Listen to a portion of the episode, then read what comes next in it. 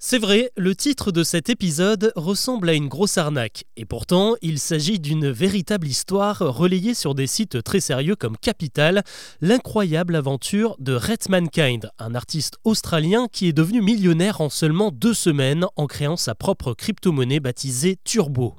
Son histoire remonte au mois d'avril, lorsqu'il est tombé sur une vidéo comme on en trouve des milliers sur le net qui expliquait comment créer une crypto-monnaie en 27 secondes.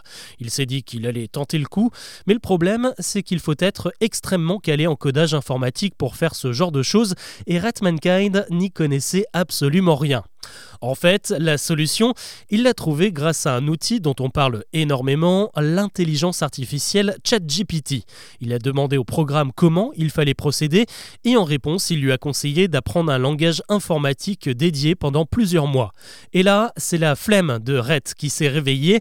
Il a donc demandé à ChatGPT de créer lui-même le code pour sa crypto et surprise, l'intelligence artificielle lui a généré un logiciel sur mesure en quelques jours. Rhett a aussi pu compter sur sa communauté Twitter pour corriger quelques erreurs de codage et le 1er mai, tout était prêt, l'Australien pouvait lancer Turbo, sa crypto-monnaie conçue grâce à ChatGPT.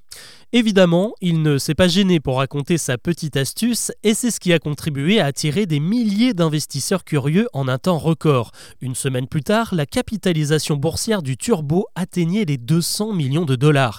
Mais comme beaucoup de crypto-monnaies, le cours est extrêmement fluctuant. Cette valorisation a lentement dégringolé pour atteindre aujourd'hui les 40 millions. Red Mankind en possède 10%, ce qui fait toujours de lui un millionnaire à 46 ans. Il se trouve que l'Australien a beaucoup de second degré, et aussi surprenant que cela puisse paraître, il a publié l'intégralité du code du turbo sur Internet.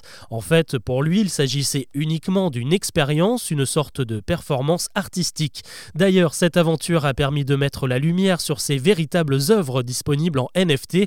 Il en a vendu pour 40 000 euros depuis le début du mois de mai, de quoi arrondir ses fins de mois.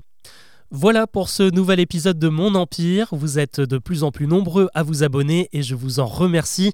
J'en profite pour vous annoncer que la famille Chose à savoir s'agrandit avec un tout nouveau podcast. Il s'intitule La Rumeur et pour le coup, l'ambiance est assez différente. Chaque lundi, mardi, jeudi et vendredi, je vous propose de décortiquer des légendes urbaines, des fake news ou encore des théories du complot pour comprendre d'où elles viennent et comment elles se sont propagées. Si vous vous demandez à quoi sert la petite pastille blanche cachée sous les burgers McDonald's, si les Égyptiens maîtrisaient vraiment l'électricité comme la firme Gims, ou encore si on n'utilise vraiment que 10% de notre cerveau, eh bien la réponse est là, dans la rumeur. Je vous mets le lien d'écoute en description de cet épisode. A très vite